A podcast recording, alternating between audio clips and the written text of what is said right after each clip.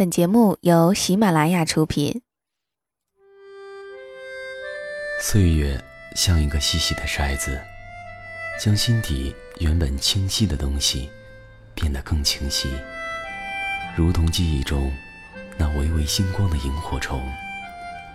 它们像明灯一样，照彻恬静的夜空，也照亮了整个童年时光。让我们同蓉蓉一起。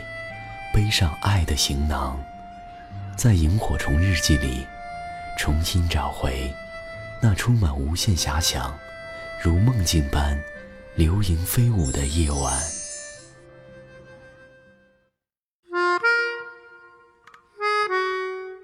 事情要从上一个情人节说起。我提前完成了一个项目策划，获准下班。我从民族大道光谷广场地下通道里走出去，给交通卡充值了五十块钱，紧接着走进地铁。我着急回家，我家里没有情人，只有一只未来得及起名字的猫。早晨走得匆忙，只倒了一袋牛奶给他，不知喝是没喝。如果没喝，他就已经饿了一天了。夏天外面热，地下冷，冷热交替。周身刮起过堂的风，她一个女人朝我跑过来，正对着我朝我跑来，是一身基调偏棕色的碎花裙子，棕色里有闪光的亮红，是一双不应该用来奔跑的短跟黑色皮鞋，是一头卷曲的染过的棕色头发。第一个念头是扭身躲过这个匆忙的他。可自从老远的地方，他的那一双眼睛就死死地盯着我，满脸都是恐惧和急迫。他双手拄着膝盖，喘气的时候，我看到了他分明的锁骨。开门见山，第一句话就滑稽之至。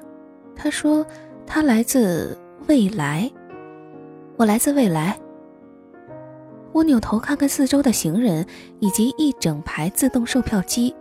以确认我没有活在电影场景中，我笑，他毫不客气夺过我手里的咖啡，大口的喝下去，似是解了那份长途时光旅行的口渴。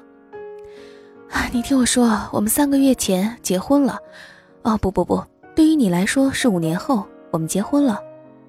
他边说着话，边把咖啡杯扔进一旁的垃圾桶里，踮起脚尖儿，双手捧着我的脸。摆正，逼迫我直视他的眼睛。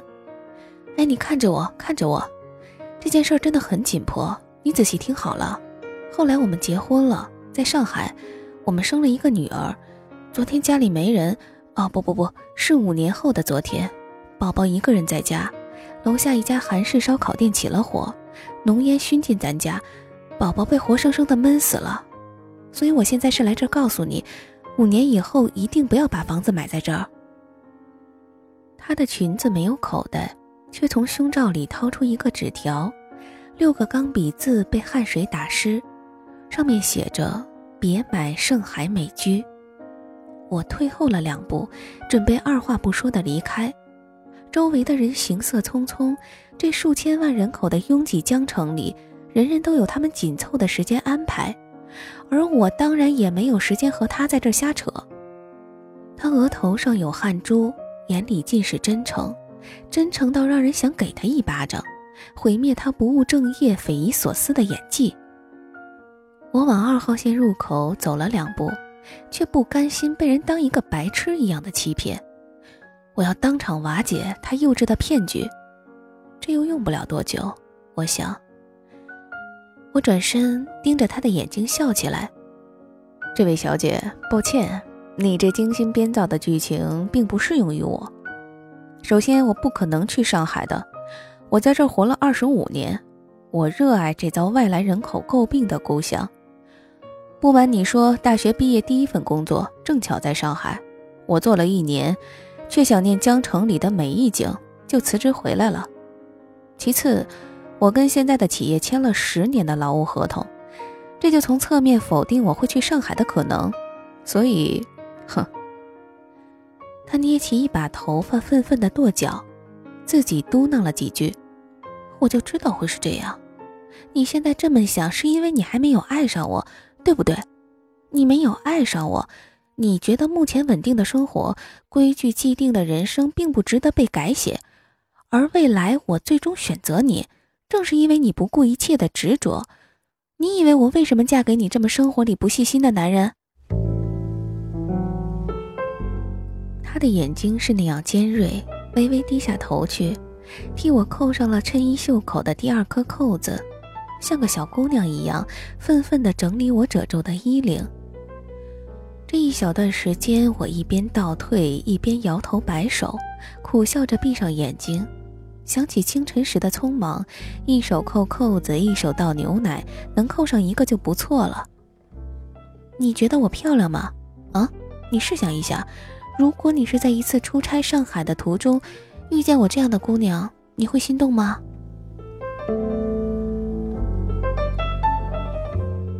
我仔细打量她，怎么会不漂亮？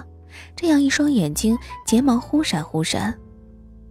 但我又想到“穿梭时光”这四个字，连忙甩甩头，把乱七八糟的幻觉都擦除。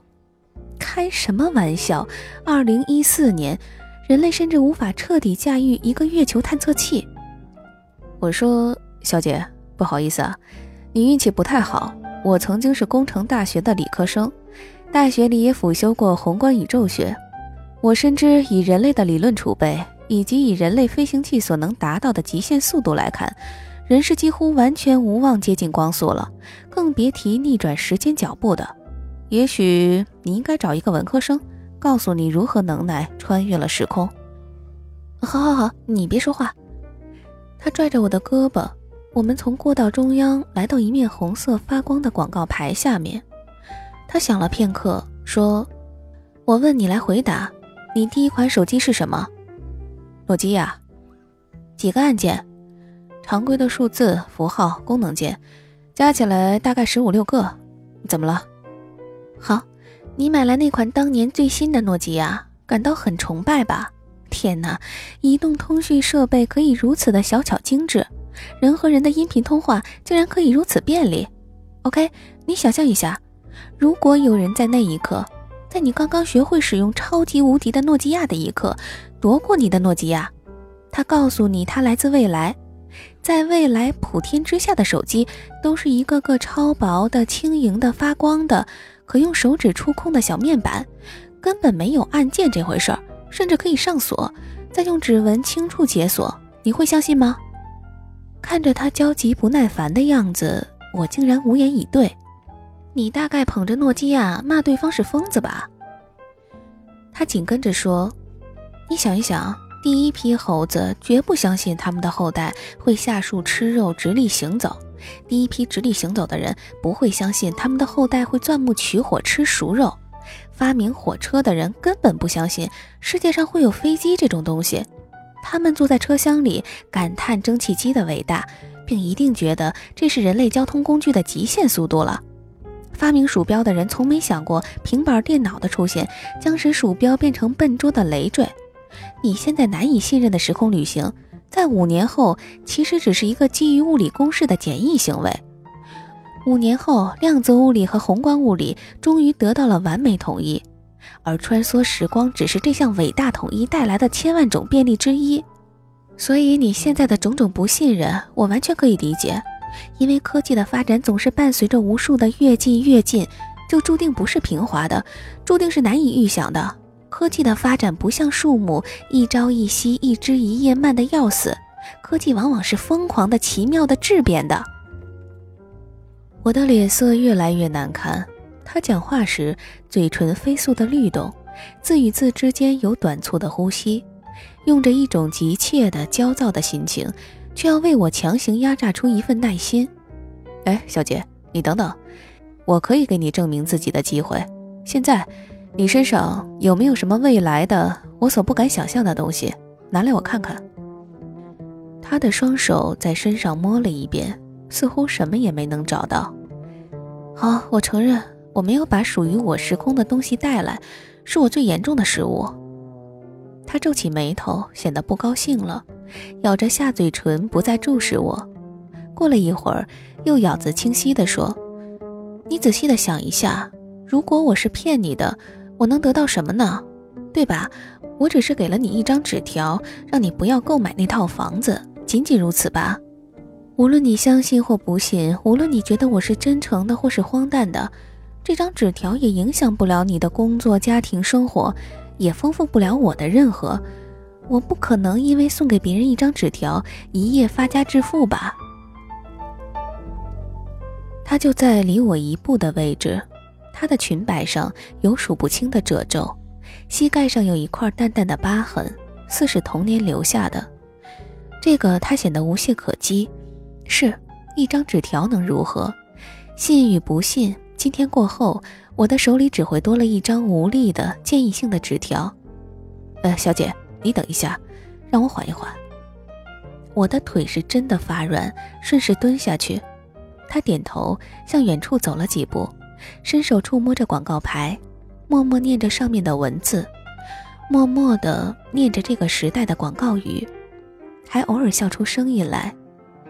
他盯着进站口打开又闭合的闸门，盯着吵闹不休的小女孩嚼着软糖走过，盯着行李扫描机的皮带上滚过一个个样式迥异的包，他的眼光显得悲伤。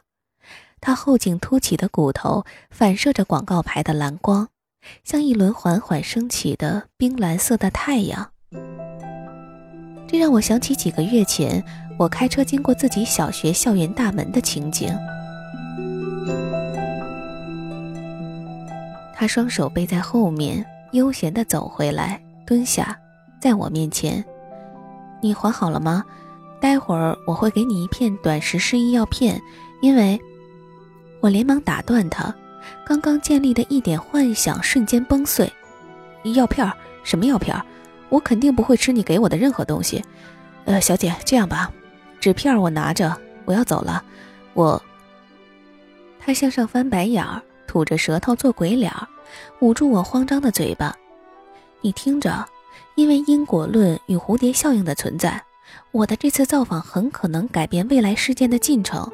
如果对今天的交谈有记忆，你对今天的我有记忆，后果会很严重。未来在你遇见我的时候，你会觉得很别扭，甚至不可能再对我发起恋爱的攻势，更不可能死皮赖脸的在我家楼下淋雨。如果你留存着今天的记忆，我就完蛋了，我的婚姻也就完蛋了。可能我回去的时候，会看见一个完全不同的老公躺在床上等我，还叫我老婆。那我就完蛋了，你懂我说的吗？这样吧，说的直白些，如果你觉得药片会有问题，我可以和你一起吃；如果你觉得我吃的和你吃的不一样，那我们就把一片药切开，一人一半；如果你觉得这分割而成的两片都不一样，那我们就把它磨成粉。我去买咖啡，我们把粉末倒进去，我先喝一半，你喝后来的一半。这种方案总没有什么漏洞了吧？他用食指抹平了我皱起的眉毛。那你也一起失忆了？我失忆又没关系，我又不属于这里。他也随我一起蹲着，从我手里摘过手机，对着他哼着一段旋律，仿佛手机能做出什么回应似的。哦天哪，好吧，习惯真的很可怕。我帮他解开密码锁。他点入一款音乐播放器，一边对我说：“后来这家网络公司倒闭了。”一边输入一串英文：“reality。”我们一起听了一首歌，我的目光呆滞，我扭头看他，他也正看着我。他的身上有来自未来的香气，一点点奶油的甜腻，伴随柑橘皮的余味儿。他的眼睛在强光的广告牌下，像打碎的多棱镜，总有奇光异彩流出来。哦，未来的手机，你对它哼哼旋律，它就会自动播放歌曲吗？是，而且乔布斯死后，你知道的，这款手机越做越丑，技术生长曲线也趋于乏力，最终沦为三线品牌了。我没有喝酒，却醉醺醺了。我问他，未来的手机是什么样？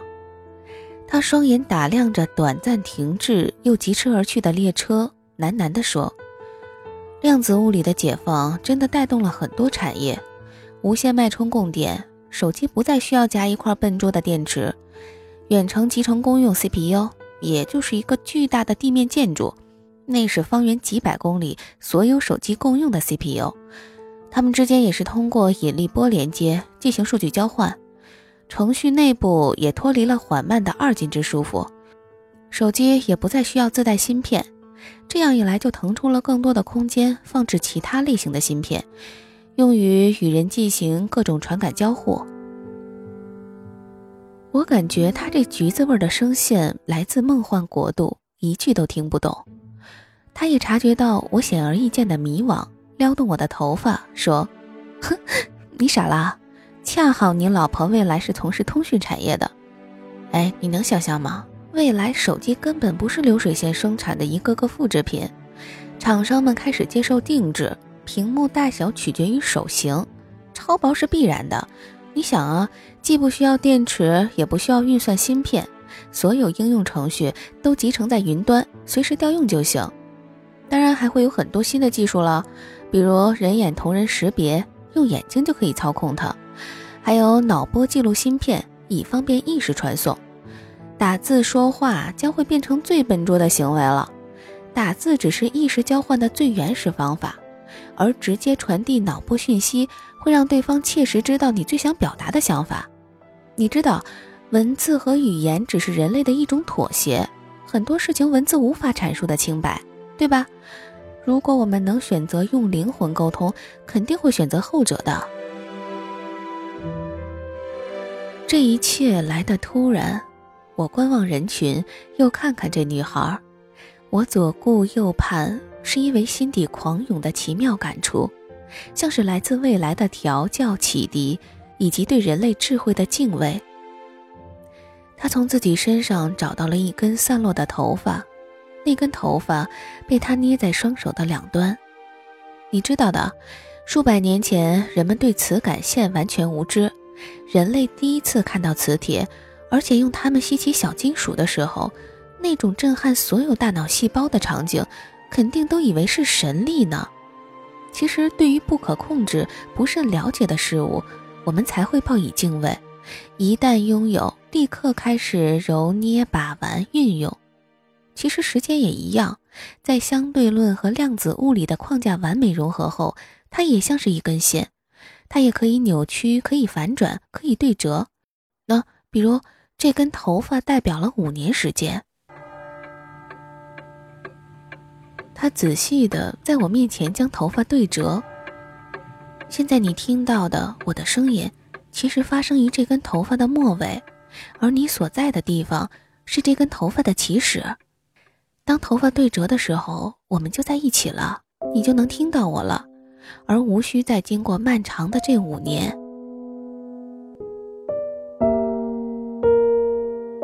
他见我沉默，突然拉我站起来，说：“哎呀，不能耽误了，听我说，现在你看到的我和你现在所经历的宇宙，并非处于同一个次元的时空，我只是一种外来的可见反物质，我身上的每个微观粒子都有和你完全相反的自旋方向，我会在不久之后泯灭于这个时空当中，彻底的消失，也许是三分钟，也许是十分钟。”哎呀，时间真的很紧迫，来，时间真的不多了，你摸摸我吧，啊！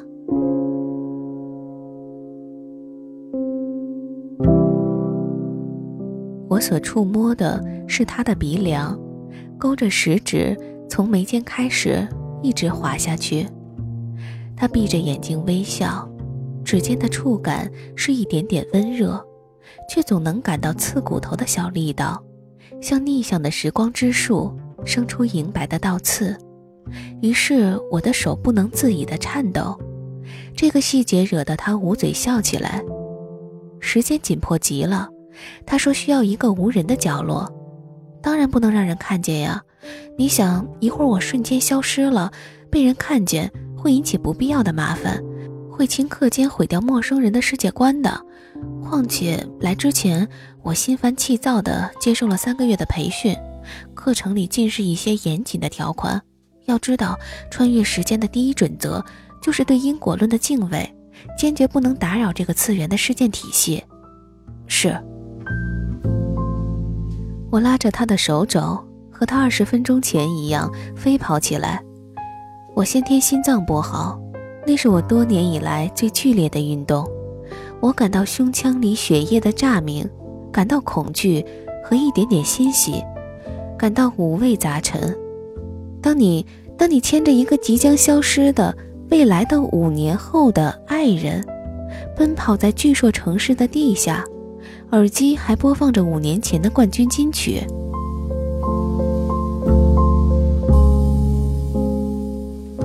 最终来到了一个消防专用隔间里，一切被黑暗包围，只有淡淡的光投进来。他手心里一直攥着的瓶子里有几枚白色的药片。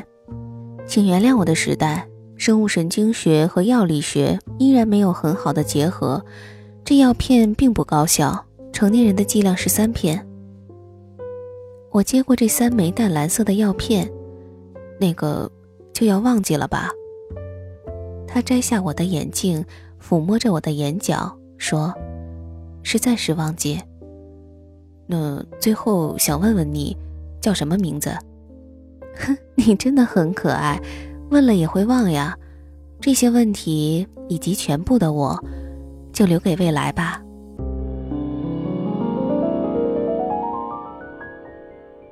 我掏出皮包里的半瓶矿泉水，把手伸向嘴边的时候，他突然捏住我的手腕。我感受到了我即将消失的征兆，我的脑袋就要炸开了。他的眼睛传来一些慌张的信号，他把我捏着药片的手拉向自己，按在他的左胸，那里是富有节奏的律动，是直线骤升的心跳。在我的时代。一位经验老道的科学家，也是诗人，他的诗句里写道：“爱是时空之间的连线，这根线能战胜平行宇宙之间的扭力。”现在我相信了，真的，即便是这个时空，我也会爱上你；即便是提前遇见了，我竟然也会爱上你。他说最后一句话的时候。Reality 正巧播放完毕，四下里毫无别的声音，所以这一句我记得清楚。他说：“如果你也相信那个诗人的话，你也相信爱，我们下个时空一定会再见。”他松开我手的时候，我看到了他脸上流了泪，也感受到自己的脸上早就被泪浸满。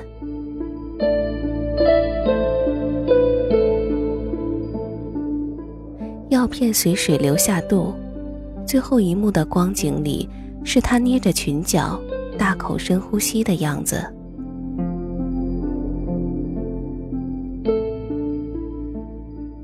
先生，我们在地铁消防间发现你的，你血液里监测出超剂量的三唑仑成分。再次醒来，我在医院，全身酸麻，只有手指可以动弹。我狂按手上的按钮，走进门来的两个护士、一个医生以及一个身穿制服的警察。回忆摸得到，就在我的脑海里，脑海里啊，回忆丝毫未减少。奔跑的样子，大口呼吸的样子，喝掉我抹茶拿铁的样子，以及裙摆的碎花、膝盖、鼻梁、雀斑、眼里的碎玻璃，回忆都还在。于是也不需要他们的解释。先生，我们怀疑这是一起恶意抢劫案件，超量的三唑仑会让你迅速的呕吐、麻痹、晕厥。请问你身上有财物缺失吗？财物，两千多块的现金，泰国菜的代金券，一部 iPhone 5S，整个皮包都没了，脖子里没有冰凉凉的触感，那块翡翠也没了。手腕上的表没了，尾戒、眼镜全都没了。我拔了针管，对着我右手腕衬衣袖口盯了许久。他帮我系过的扣子呢？于是我说：“没关系，只少了一颗扣子。”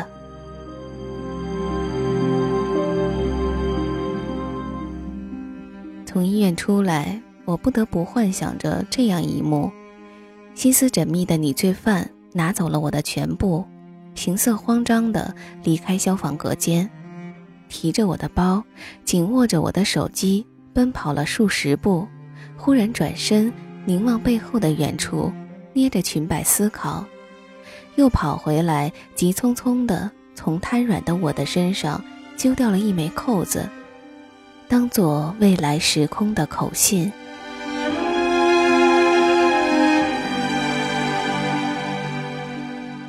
每次我洗脸的时候，我把这段往事投入水里，那水就冒着烟，烧得沸腾了。海边篝火时，我把它扔进那篝火里，火里面就哗啦啦的冒出冰碴子。我把它锁进箱子。他受不了那一份静，震得箱子直响。放进提琴的琴箱中，他就捂着耳朵，又埋怨着琴弦的噪音。像放风筝一样，我连上一根线，让它被围在那股类似于当晚地铁过堂的热风里。一切终于如鱼得水。其实。无论重来几百万次，只要那眼睛还是那双眼睛，那裙摆仍是那裙摆，我恐怕仍是会相信他，仍会被那橘子味的暧昧冲昏头脑。没人能阐明心动的原理，正如当年当日的我，愚蠢到竟然想不起来问他一句：“既然你是我未来老婆。”你有本事告诉我，我叫什么名字啊？你他妈说呀！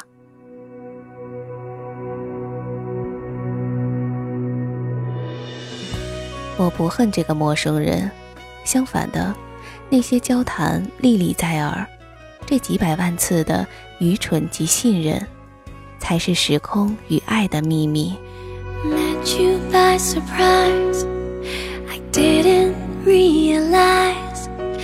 that my life would change for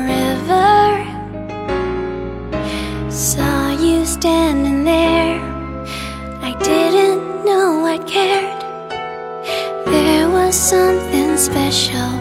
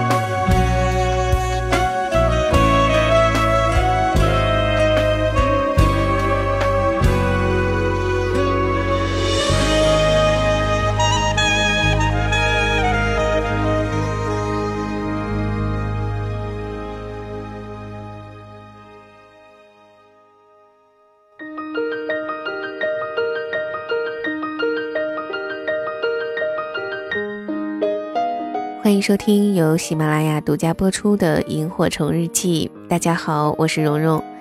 那么刚刚为大家播放的这首歌曲呢，就是文中所提到的《Reality》。我个人认为啊，这是一个比较有意思的故事，但是好像还是没有讲出来我想讲出来的那个感觉。看来我还是要继续努力啦。那这个故事呢，是来自于一个 A P P 里面的故事，作者是梁信。其实做情感节目久了，我会有一个小习惯，因为是需要搜寻素材嘛，所以每天早上我都会把前一天晚上更新的 A P P 的文章看一下，而且好像我还磨练出来了一个小能力吧，算是，就是我用眼睛一扫过第一段的时候，我就知道这个故事适不适合我。但是我看到今天讲的这个故事的时候呢，我不由自主的就从头看到尾了，而且还又重复看了一遍。嗯，虽然这个故事和我之前讲过的那些故事的风格都不太一样吧，但我还是很想分享给大家。不知道听故事的你们是如何理解这个故事的呢？我希望能在评论区看到你们的留言。呃，索性在这就多说几句吧。其实一直感到很抱歉的是，我很少会回复大家的留言和私信，但是每一条我都会认真看的。而且细心的听友可能发现了，我最近在偷偷的关注一些听友，大多是因为你们的留言还有出现率会让我很深刻的朋友们，所以我就默默的点了关注。当然，我也知道有一些只听节目但是从不留言的朋友们，也在默默的关注着我。就好像在微信公众号里面，我时常都会发一些发布节目的提醒啊，或者是推荐一些我认为比较好的文章给大家。那或许大家都已经看到了，但是反馈的不是太多。可是如果我向大家征询一些建议的时候，比如说，我最近不断的收到听友们建议我播《何以笙箫默》这个小说，所以我前天在公众号问大家是否在已经熟悉剧情的情况下，还要听我播讲的《何以笙箫默》的时候呢，一下子就收到了几百条的反馈。所以说，不管是平时活跃的，还是默默关注我的朋友们，我都很感谢你们的喜爱和陪伴，谢谢你们。那正好在这里呢，统一回复一下大家有关于何以笙箫默的这个问题。嗯，在我收到的所有反馈消息当中呢，我看到还是有大部分的朋友们希望能够听到这个故事的，但是我还暂时没有找到和我搭档播讲的这个故事的男主播，所以暂时还是没有办法播讲。那等到我找到合适搭档的时候呢，会第一时间告诉大家的。那好了。今天就先聊到这里吧，我们下期的萤火虫日记再见了。哦，对了，如果你有兴趣的话，也可以关注一下我的微信公众账号和新浪微博“蓉蓉幺六八”。就到这里啦，我们下期节目再见，拜拜。